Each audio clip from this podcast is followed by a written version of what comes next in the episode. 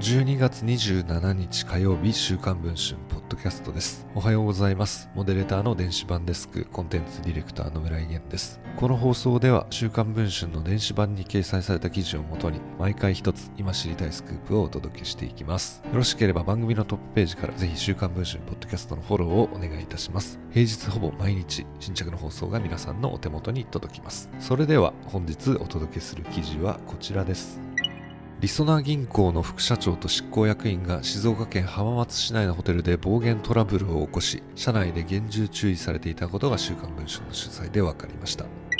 りそな銀行は2002年、旧大和銀行と朝日銀行が合併して発足した銀行で、朝日銀行は共和銀行と埼玉銀行が前身、東証プライム上場の持ち株会社りそなホールディングスの傘下にあり、国内では三大メガバンクに次ぐ規模で、従業員数は8440人、経常収益はホールディングス連結で8447億円に上ります。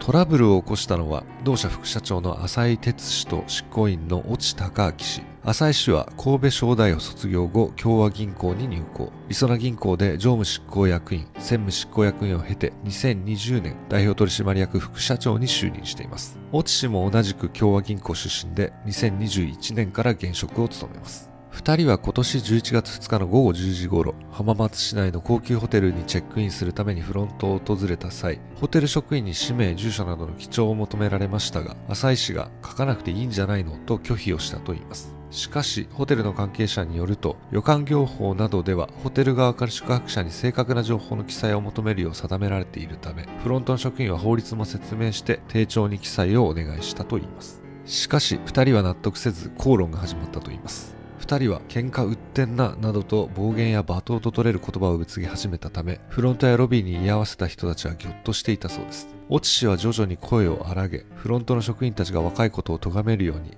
生意気だなどと威圧的な口調で迫ったといいます。結局浅井氏は記帳しないまま鍵を受け取って部屋に向かい残った越智氏が不満を漏らしながら走り書きで不明瞭な内容を記入したといいます。りそな銀行の広報部署に尋ねると事実関係を否定せずこう回答しました。同ホテルは常宿として利用させていただいておりチェックインに際し簡略的な対応をご依頼したものですがフロント担当者の方々にご不快な思いをさせてしまい誠に申し訳なくお詫びいたします。当社としては両名に厳重注意をしております。りそな銀行はホームページでコンプライアンスを最重要と位置づけ役員従業員が法令ルールはもとより社外規範を遵守するとしています。現在配信中の週刊文春の電子版では幹部2人が暴言を吐くまでヒートアップした理由や大地氏が言い放った驚くべき一言について報じています。ご関心がある方はぜひ電子版の記事の方もチェックをしていただければと思っております。それでは本日の放送はこれで終わりたいと思います。また次の放送までお待ちいただければ嬉しいです。